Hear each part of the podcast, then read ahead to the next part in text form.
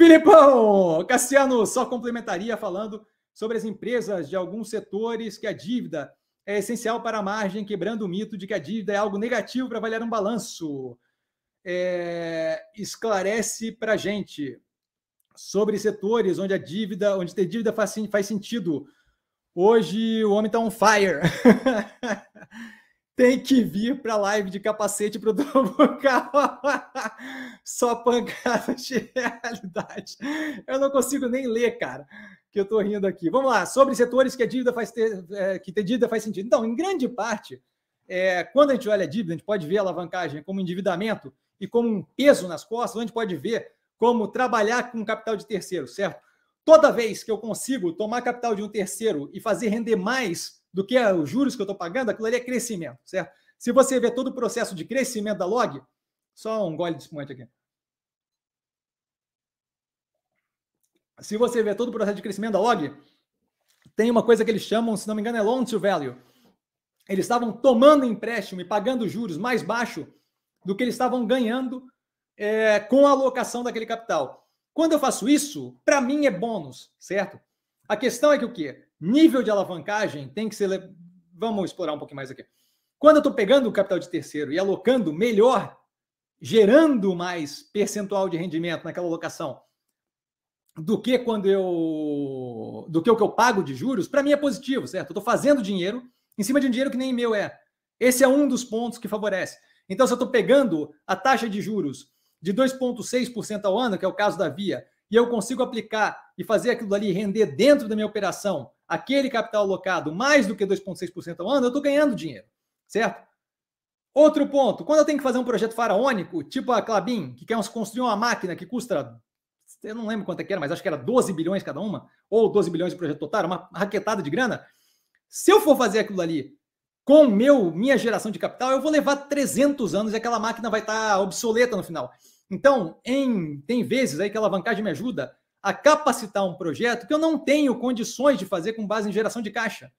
Então, eu, eu, eu viabilizo um projeto faraônico e vou pagando o, com o tempo e com um delta do rendimento, supondo que o Project Finance, que o, que o, que o, que o, que o planejamento do projeto, financeiramente falando, foi bem feito e que aquele rendimento diluído no tempo vai me pagar mais do que eu estou pagando de juros nesse processo como um todo e devolver o dinheiro. Ponto. Esses são dois fatores claros onde faz sentido ter endividamento, certo? Então, capital de terceiros de cara faz sentido quando eu consigo ganhar investindo na minha, na minha operação mais do que eu estou pagando de juros e quando eu estou fazendo um projeto que eu não conseguiria financiar em tempo hábil com fluxo de caixa. Isso dito, por que que, ah, então vou alavancar tudo? Não dá para alavancar tudo, por quê? Porque quanto mais dívida eu tenho, mais difícil é de pagar, quanto mais difícil é de pagar, mais me cobram de juros, maior é o meu custo de oportunidade de pegar mais um real. Se eu tenho 10 reais de dívida, os juros é virtualmente zero. Se eu tenho 20 reais de dívida, os juros aumenta. Se eu tenho 100 mil reais de dívida, aumenta. Um bilhão de dívida, aumenta os juros. Por quê? Porque quanto mais dívida eu tenho, maior eu sou um risco para quem está para receber no final. Certo? Então, isso daí começa a virar um nível ali onde eu tenho que ter, primeiro, condições de pagar o serviço da dívida, ou seja, o que eu pago é, de temporada em temporada com geração de caixa. Isso é um dos fatores que deveria segurar um endividamento em níveis controlados. Isso nunca é um número específico, porque é sempre relativo a CDI ou a IPCA ou por aí vai, isso tem que ser amarrado, certo? Em operações de capacidade de fluxo de caixa muito garantido, que tem obras gigantescas, que tem um colateral muito positivo e consegue regular contrato fixo versus o ganho, eu consigo fazer uma alavancagem muito maior. Caso, por exemplo, de operações de geração de energia elétrica. Eu tenho contratos fechados de anos, então eu sei que tem um fluxo de caixa garantido, o banco sabe disso, o banco está tranquilo, certo? Às vezes pega recebível como garantia, certo? Então meus juros é muito menor, eu posso alavancar muito mais, especialmente porque eu consigo fechar o meu juros aqui é IPCA mais alguma coisa, caso da Engie, e o meu ganho do contrato da venda de energia, IPCA mais alguma coisa de, de ajuste. Então eu tenho um hedge natural.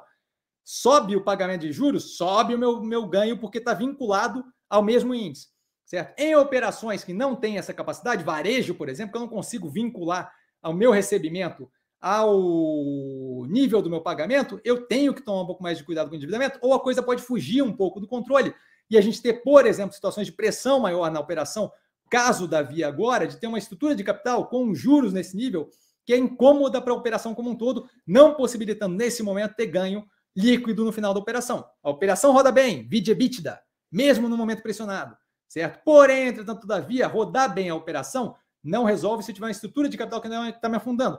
Se eu tiver a melhor operação do mundo, do mundo, Petrobras teve perrengue tempos atrás porque estava muito alavancada. É petróleo, não tem como quebrar um negócio daquele. Mas se eu tiver uma alavancagem grande o suficiente, eu consigo detonar uma operação que roda muito bem. Eu posso ter margem de 95% e ainda assim tomar na cabeça. Por quê? Porque tem vários fatores a serem considerados na estrutura de uma operação, certo?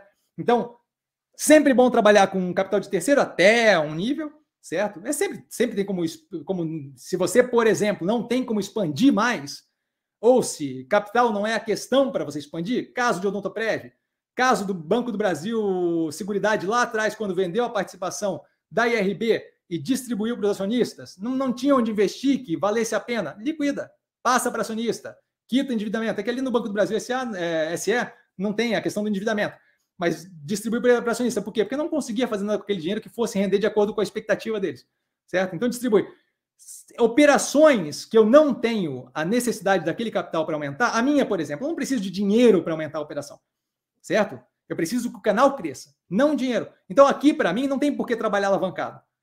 Se eu tivesse necessidade de bem de capital, se eu estivesse produzindo, construindo algo, aí capital aqui faria diferença, aí a alavancagem faria diferença. Porque aquele capital que eu uso para comprar maquinário me cobra 2,6%, 5% ano de juros, e eu consigo, com o meu maquinário, fazer aquilo ali render 10, 15% de ganho ano. Então, a dívida cobra menos do que o ganho que eu tenho com o maquinário comprado. Certo? Então, espero ter sido aí claro sobre algumas formas de usar o negócio.